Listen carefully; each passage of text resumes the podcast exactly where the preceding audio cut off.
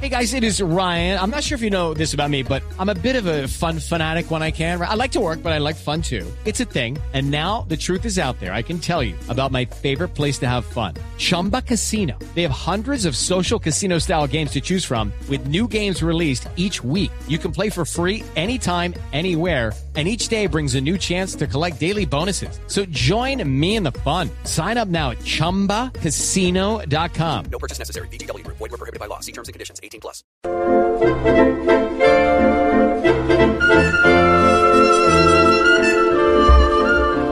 Esta es la historia de un emprendedor que nos dejó con la boca abierta. Literalmente, porque para comprarnos sus productos, todos los colombianos tuvimos que aprender a morder bien grande. Hoy en todo tiempo pasado fue anterior, la perrada de Edgar. Acompañan cualquier actividad. Muchos ingredientes para completar el plan. Combinaciones y salsas en cantidad. De luna a luna. 24 Oiga, esto es para el pasito cachaco. En todo momento, una Pepsi para acompañar. La perrada de Edgar te espera con sabor en Fernández. Cartagena, Cali, Bogotá. La perrada de Edgar, un lugar cómodo donde parar. ¿No Y todavía existe? amigos No. No, ya no. Los perros que nunca duermen. Por ser los perros que nunca duermen. Buenísimo. La perrada de Edgar fue eh, la comida oficial para después de la rumba en los años 80 y principios de los 90, hace 30 años. ¿Me consta? Sí, La perrada. sí, sí. Eh, estalló el mundo de las comidas rápidas, algo que muchos pensaban que era una modita y pasajera, pero Ay, se no. convirtió en una industria multimillonaria. Una delicia. Resulta que eh, el diseñador de modas colombiano Edgar Gómez viajó una vez a Dallas, Texas, en la década de los 80 y allá eh, pudo estar en una feria de comidas rápidas que se estaba celebrando en ese, en ese sitio.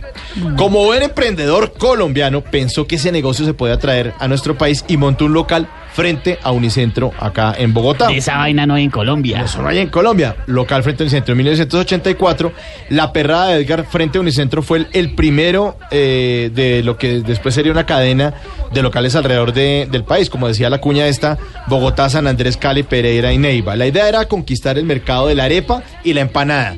Y nos vamos a, a romper con eso. Fue el primer lugar de comidas 24 horas.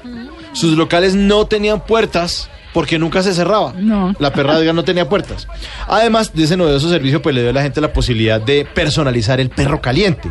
Entonces, innovó en el concepto del simple hot dog gringo, es el perro caliente con salchicha, pan, mostaza, salsa de tomate o ketchup, como le dicen allá. Y Edgar, eh, el dueño, lo colombianizó. Mejor dicho, en palabras coloquiales, lo engalló. Sigue la onda del sabor y que son todo buffet en la perrada de Edgar. Pepsi contigo. Con Credit Perradas puedes pagar.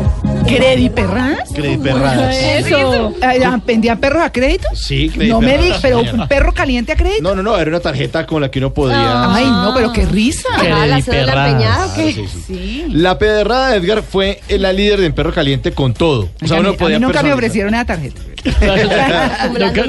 Nunca le ofrecieron crediperradas. Sí, perrada. Uno podía personalizar los perros porque podía ponerle queso, huevo, cebolla, papitas de paquete trituradas. Sí. Adiciones como jamón, tocineta, pollo desmechado, camarones. Con acompañamientos como jalapeños, mora, fresa, piña, ¿Mora en tomate un perro? y- sí, y guacamole. Eso le echaban a los perros. Y con salsas como mayonesa, tártara de queso, salsa rosada, Uy, salsa sí, gol. de todo. Hasta le echaban salsa chantilly a los perros calientes. Pero tenía que tener uno la boca como la del guasón. Pues sí, abrir esa bocota eso. para poder morder. Entonces los perros que nunca duermen innovaron la manera de preparar perros calientes en Colombia. Era la comida para después de la rumba y, y muchos eh, otros siguieron sus pasos y copiaron este modelo de negocio. Perros que acompañan cualquier actividad. Muchos ingredientes para completar el plan. Combinaciones y salsas en cantidad. De luna a luna, 24 horas. No, es un para disfrutar. jinglero encantante. En todo momento, una Pepsi para acompañar. La perrada de Edgar te espera con sabor en Fernández. Cartagena, Cali, Bogotá.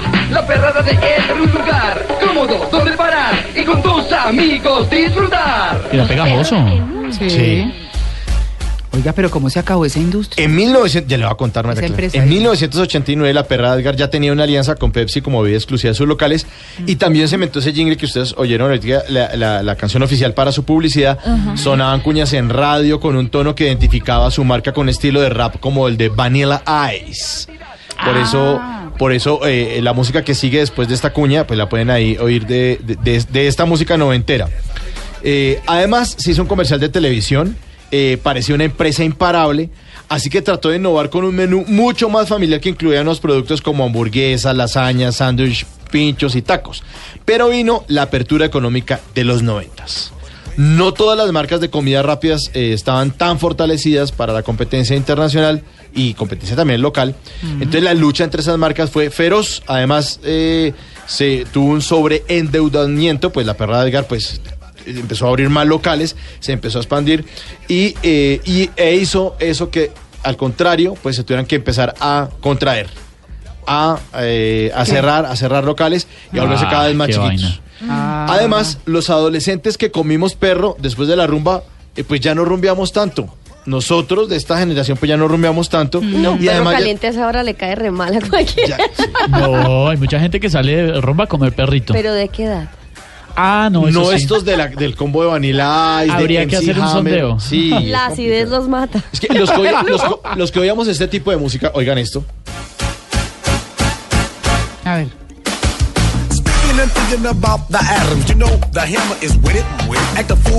Sí, esa fue la época de.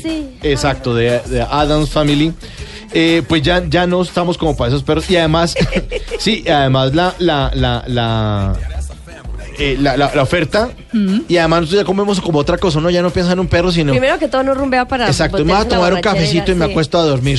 Sí, unas galletitas y me que en acuesto. esa a- época andábamos con perro Sí, exacto, exacto. y comíamos perro en Edgar. Entonces ya tenemos además más opciones. Poco a El poco que lo se fueron- entendió, lo entendió. Poco a poco se fueron apagando hasta que en el 2002 se dio el cierre definitivo de todos los locales eh, desocupados a los que ya nadie volvía.